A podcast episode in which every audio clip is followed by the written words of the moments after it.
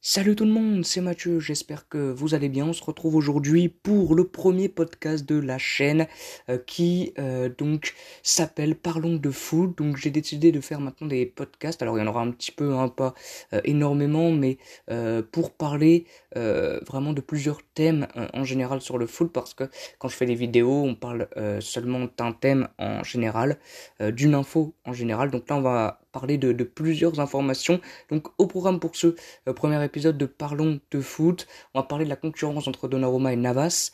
Euh, Adil Rami est arrivé à 3, Shakiri est arrivé à Lyon. On va revenir sur l'offensive du Real Madrid pour Kylian Mbappé. On va faire un petit avant-match sur la rencontre de ce soir entre Monaco et le Shakhtar. On parlera de la LDC car demain se déroule le tirage au sort pour les phases de groupe de la Ligue des Champions. Et on parlera un petit peu de la quatrième journée de Ligue 1 qui commence dès vendredi avec un Nantes Lyon. Donc on va commencer par parler de la concurrence entre Donnarumma et Navas. Donnarumma, euh, donc le gardien italien, est arrivé du côté du Paris Saint-Germain euh, en provenance de l'AC Milan. Donc moi je pensais qu'ils allaient le prendre euh, et puis ensuite le prêter. Donc le Paris Saint-Germain, ils allaient prêter Donnarumma et donc faire jouer toute la saison Navas. Et puis ensuite, quand Navas commencerait un petit peu à, à vieillir, même je pense qu'il a encore beaucoup d'années intéressantes devant lui, ils allaient donc prendre vraiment Donnarumma comme gardien numéro 1. Je pensais vraiment qu'il allait le prêter, mais pour le moment c'est pas le cas, on n'en parle pas. Euh, il vient plutôt dans un poste de doublure. Après, bien évidemment, il y a une concurrence qui va être mise en place entre ces deux gardiens. Pour moi, Navas, c'est vraiment très très fort. C'est très très fort. Keylor Navas, il a fait de très bons matchs l'année dernière, surtout en Ligue des Champions. Euh, il est vraiment très très bon, très solide. Euh, Navas, maintenant Donnarumma a fait un très bon euro bien évidemment, euh, le meilleur joueur de, de l'euro, hein, le gardien italien. Euh, donc bien évidemment que ça aussi ça va jouer. Maintenant Pochettino, je pense que dans un premier temps, eh ben, gardien numéro 1 c'est Navas, numéro 2 c'est Donnarumma. Maintenant, voilà, faut voir, je pense que Navas va quand même faire toute la saison. Peut-être qu'il va faire jouer Donnarumma en Ligue des Champions, puis en Coupe. Maintenant, voilà, Navas, je pense que il devrait quand même jouer toute la saison, tous les matchs très importants parce qu'il est vraiment très très bon, Keylor Navas. Donnarumma, bien évidemment que c'est un très bon gardien, mais je pense qu'il va pas beaucoup jouer. Après, peut-être qu'il y aura une blessure de Keylor Navas. Euh, et puis Donnarumma va en profiter, mais normalement ton deuxième gardien est largement, euh, entre guillemets, euh, moins moins bon entre guillemets que ton premier. Là c'est quand même deux très grands gardiens donc il faudra voir comment Pochettino arrive à, mettre en place cette concurrence parce que Donnarumma peut s'il voit qu'il ne joue pas vite partir. Donc euh, voilà ça ça va être euh, intéressant à mettre en place. Mais je pense que voilà Navas devrait quand même jouer les matchs les plus importants euh, et puis des fois le faire reposer en, en faisant jouer Donnarumma parce que voilà c'est vrai qu'il a fait un très très bon euro puis du côté de la Milan, c'est vrai qu'avec l'arrivée de, de ça aurait été aussi une concurrence euh, très très dure pour euh, Donnarumma. Donc euh, voilà, en plus il était en fin de contrat, donc le PSG l'a eu entre guillemets gratuitement. Et euh, faudra vraiment qu'il soit très bon. Lui, il a dit qu'il aimait bien ça parce que il va devoir vraiment euh, montrer tout son talent pour tenter de battre Keylor Navas, qui est vraiment pour moi en ce moment un des top 5 des meilleurs gardiens au monde. Donc on va parler un petit peu mercato maintenant, mercato Ligue 1, avec l'arrivée euh, d'Adil Rami du côté de Troyes. Donc ça, c'est aussi très intéressant. La part des Troyens, Adil Rami était euh, euh, consultant du côté de, de, RMC, je crois. Il a 34 ans, donc là ils vont le chercher. Ils l'ont signé pour une saison plus une en option. C'est très intéressant. C'est un joueur qui est très expérimenté, bien évidemment. Adil Rami, 34 ans, qui connaît beaucoup la Ligue 1 et qui va aider vraiment les stacks euh, en, défense centrale, ça peut être vraiment très intéressant. C'est costaud quand même, Adil Rami, hein, ça reste quand même très très bon. C'est un joueur qui était en équipe de France, qui était du côté de l'OM, euh, donc ça peut être intéressant aussi. Euh, c'est un gars aussi de vestiaire hein, pour mobiliser les troupes. Ça peut être intéressant pour une équipe troyenne qui, qui est promue. Donc ça aussi, ça peut être intéressant de rajouter beaucoup d'expérience. Troyes a quand même fait un très très bon mercato, très intelligent, avec l'arrivée de Renaud Ripard, de Issa Kabore, qui était du côté de Manchester City, euh, l'arrivée de euh, Mama Baldé aussi, qui était du côté de Dijon. Donc c'est vraiment très intéressant ce qu'ils ont fait. Ils ont réussi à garder une base solide l'année dernière et pour le moment ça marche plutôt bien. Bon, ils ont qu'un point je crois, mais ils ont fait un très bon match face à Paris avec une malheureuse défaite de buts à 1, euh, un match face à clairement compliqué vu qu'ils ont été vite réduits à 10, et un bon match nul avec un très bon Gauthier Gallon face euh, à, Strasbourg, mais trois peuvent vraiment s'en sortir, et avec ce mercato, ils montrent qu'ils veulent vraiment euh, jouer les, les, troubles faits, on va dire, dans ce, dans ce championnat. Et ça peut être une surprise, bien évidemment, l'Estac dans cette, dans cette saison, avec en tout cas leur très bon mercato. Il est très intelligent pour moi, parce que Renaud Ripard, c'est quand même très bon Renault Ripard. Hein. Euh, il est très polyvalent. Et puis devant, avec euh, Tousgar, avec euh, Baldé, ça peut pour moi que marcher. Donc c'est très intéressant de la part de, de l'Estac. Autre euh, grosse arrivée, comme il faut le dire, du côté de Lyon, avec Zerdan Shakiri qui est arrivé. Donc Lyon se pousse dans son mercato dans les derniers jours parce qu'ils ont acheté Emerson. Là, ils prennent Shakiri. Zerdan Shakiri, qui était du côté de Liverpool, c'est intelligent, bien évidemment, parce que Xherdan Shaqiri, il a 29 ans, je crois. Euh, ça n'a pas trop marché du côté de Liverpool. Bon, après, quand vous avez en concurrence euh, Mohamed Salah, Sadio Mane, Firmino, Diego Jota, ça c'est compliqué pour jouer. Quand il a joué, il a répondu présent. Il avait joué euh, lors du match retour, exceptionnel bien sûr, face au FC Barcelone, où ils avaient gagné 4-0 pour se qualifier en finale de la LDC. il avait été très bon, Xherdan Shaqiri. Il a fait plutôt un bon euro. voilà, c'est vraiment un bon joueur. Sur le côté, ça va être plutôt intéressant. Maintenant, à voir, il va le mettre à la place de, de qui parce que les derniers matchs euh, Peter Bosch il n'a fait plus jouer Tino Kadewere en tout cas clairement il l'a pas fait jouer. Il avait fait jouer Oussem Aouar sur le côté gauche. Euh, devant il y avait Moussa Dembélé qui a mis un doublé. Et sur le côté droit Karl Toko Ekambi donc ce qui peut être intéressant c'est de mettre euh, côté gauche Moussa Dembélé devant. Je crois que Toko était déjà côté gauche et Aouar côté droit. Donc Toko côté gauche Moussa Dembélé devant et puis, bien évidemment, euh, sur le côté droit, Xerdan Shakiri. Voilà. Donc ça, ça peut être intéressant. C'est vraiment très intelligent comme, comme, euh, comme transfert. Vraiment très, très intéressant comme, euh, comme transfert, Xerdan Shakiri. Il a beaucoup aidé Lyon et Lyon a besoin de joueurs comme ça. Toujours encore une fois avec de l'expérience. Voilà. Donc ils ont aussi acheté Emerson, côté gauche, qui a fait un premier match face à, ah, clairement, il était plutôt bon, euh, Emerson, plutôt plutôt intéressant. Voilà, faut se mettre dans le bain, bien sûr, parce que de passer de la première ligue avec Chelsea, où il n'a pas eu énormément de temps de jeu avec la Ligue 1, euh, voilà, c'est euh, quand même pas le même championnat, donc faut un petit peu d'adaptation, pardon. J'ai trouvé assez bon face à Clermont. Maintenant, faut voir ce que ça va donner. Mais c'est vrai que voilà que Lyon, on a critiqué quand même leur mercato parce qu'ils ont acheté, je crois, personne ou un, ou deux joueurs. ils ont vendu deux pailles, donc ça c'était sûr. Si, ils ont acheté Da Silva du côté de la défense centrale. Il n'y a plus Marcelo hein, qui a été euh, écarté du, du groupe, euh, qui en plus je crois séché euh, un entraînement de l'équipe réserve. Mais voilà, Da Silva, c'est un bon joueur, mais c'est vrai qu'il a 34 ans je crois. bon, ils l'ont acheté en fin de contrat du côté de Rennes. c'est costaud, mais voilà, c'est vrai que j'aurais pu aller chercher de la jeunesse. Bon après, bien évidemment que l'expérience ça, ça aide énormément aussi, mais c'est vrai que je trouve que c'est plutôt intelligent d'aller chercher Shakiri et Emerson qui vont beaucoup aider. Je crois que c'est un prêt, hein, Emerson. Et Shakiri, par contre, c'est euh, un achat 11 millions, je crois, ou 6 millions avec bonus, je sais plus. Mais c'est plutôt intéressant. Et euh, je pense qu'il faut laisser un petit peu le temps à Peter Bosch du côté de Lyon de vraiment se mettre euh, en place. Malheureusement, il y a le match nul face à, à Clermont. Ils auraient pu vraiment tuer le match à la 89e, je crois. J'aurais pu chercher le 4-2 avec deux énormes occasions. Euh, 2-1 contre 1, faut le dire, hein, face à Arthur Desmas, euh, arrêté par le, le gardien clermontois. Mais c'est vrai que c'est très très intéressant de la part euh, de, Lyon d'aller chercher Xardan Shakiri en Ligue 1. Pour sa première en Ligue 1, il a jamais joué en, Ligue 1 avant, il était à Stock City avant d'être à Liverpool. Donc c'est vraiment un bon joueur et il faudra voir ce que ça donne. Je sais pas s'il jouera face à Nantes, j'ai de grandes chances qu'il soit présent face au, au FC Nantes vendredi. Donc ça va être intéressant, ça va être un joueur bien sûr à suivre. Euh, on parle encore mercato, on parle encore les gains, l'offensive du Real Madrid. Hier, le Real Madrid a euh, donné euh, une première offre du côté du Paris Saint-Germain pour Kylian Mbappé de 160 millions. Donc pour le moment, il n'y a pas eu de réponse du clan du clan PSG. Maintenant, ils veulent garder Kylian Mbappé, bien évidemment.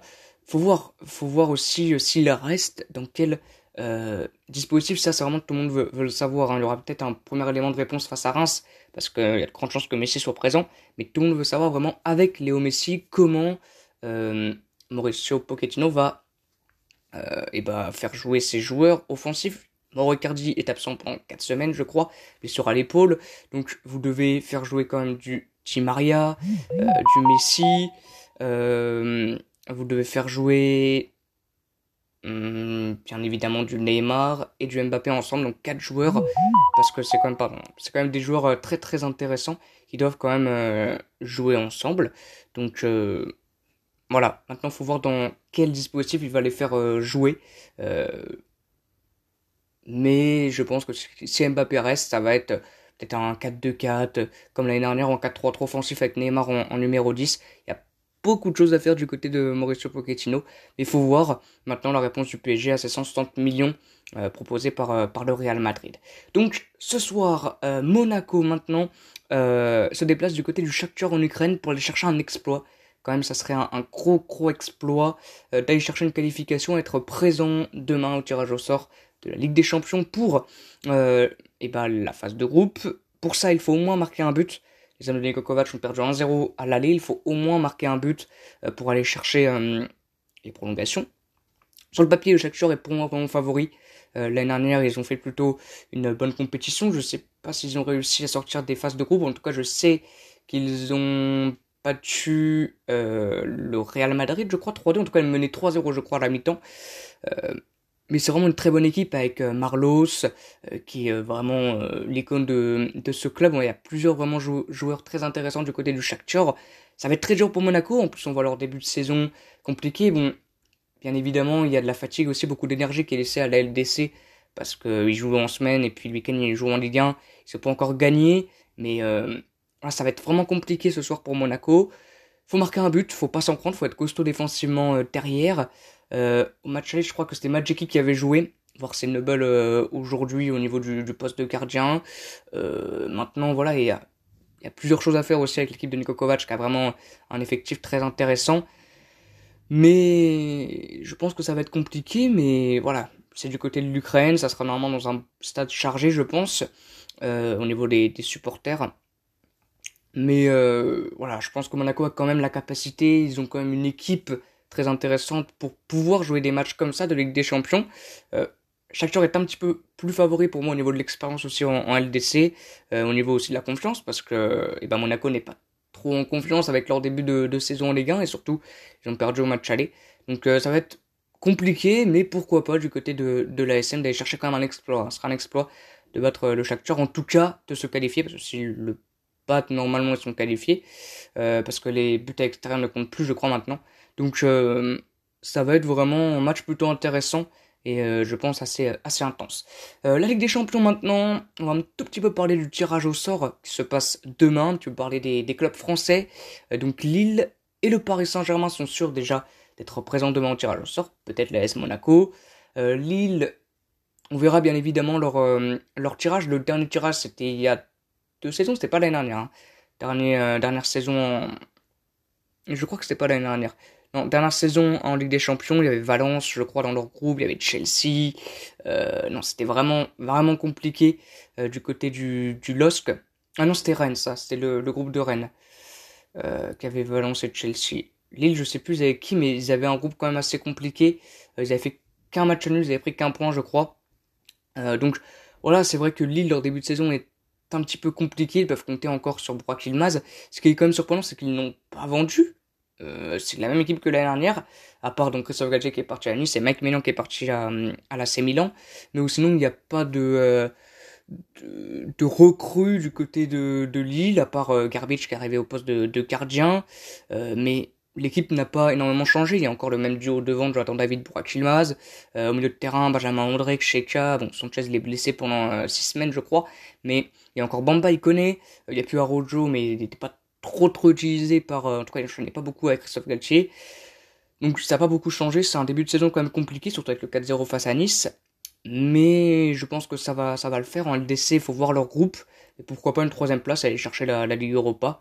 Euh, ça, ça peut être aussi quelque chose euh, qui peut se faire.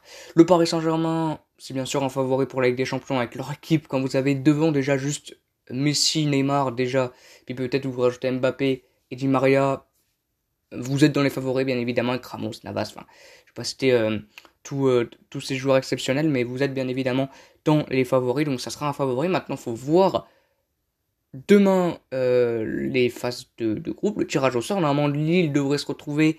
Alors, je crois qu'ils sont dans le chapeau 20, je crois quand même, Lille, vu qu'ils étaient champions de France. Parce que ça doit jouer aussi avec les points UEFA. Donc euh, je, je sais pas trop, parce que ceux qui sont en chapeau 4, ils se tapent vraiment des très très grosses équipes, parce qu'ils se tapent une équipe du chapeau 3, une équipe du chapeau 2, une équipe du chapeau 1. Donc euh, voilà, ceux qui sont en chapeau 1, donc le PSG c'est sûr, je crois, ils sont en chapeau 1. Ils tapent une équipe du chapeau 2, chapeau 3, chapeau 4. Ah, peut-être, il faut, voir dans quel chapeau est Lille et, le Paris Saint-Germain. Ça, ça pourrait aussi aider pour, pour le tirage au sort.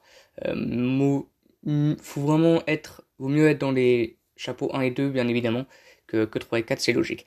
Donc dernier sujet maintenant qu'on va aborder, c'est la quatrième journée de Ligue 1. On va un petit peu parler de cette journée-là qui euh, débute vendredi avec le Nantes-Lyon euh, et puis qui se terminera le dimanche avec un Reims-Paris Saint-Germain, avec la première, on l'espère bien sûr, de Lionel Messi.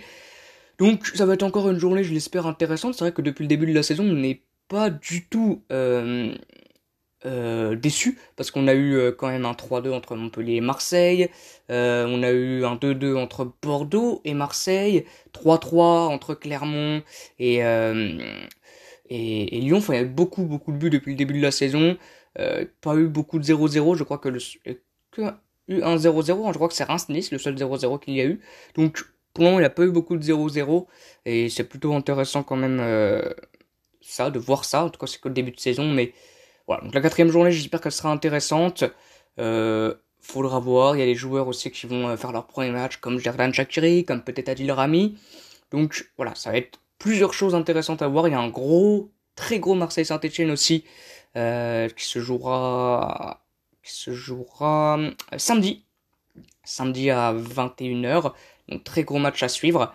Et puis, bien évidemment, on espère euh, qu'il y aura Payet, qu'il y aura Alvaro. Maintenant, ça, c'est un petit peu moins sûr. J'ai vu qu'il parlait peut-être de cette match de suspension. Il a pas eu encore les, sanctions hein, suite au débordement face à Nice. Mais voilà, faut voir, bien évidemment. S'il n'y a pas Payet, c'est vrai que Sampoli va devoir revoir un petit peu son dispositif parce qu'il faut jouer comme faux numéro 9 Dimitri Payet. le départ de Germain, enfin, en tout cas Germain est plus au club, hein, fin de contrat, euh, qui n'a pas été renouvelé. Le départ de Dario Benedetto du côté de Elche en prêt. Donc ça, c'est vrai que ça va pas aider Jorge Sampaoli à aller chercher euh, quand même un, joueur euh, en, pointe. Il n'y a que Bamba Dieng hein, qui est vraiment buteur. Maintenant, il peut faire jouer euh, peut-être Chenji Kunder en, buteur. il y a plusieurs choses à faire, mais il faudra voir si Payet n'est pas là pendant cette match. On va voir comment Jorge Sampaoli fait jouer son, attaque.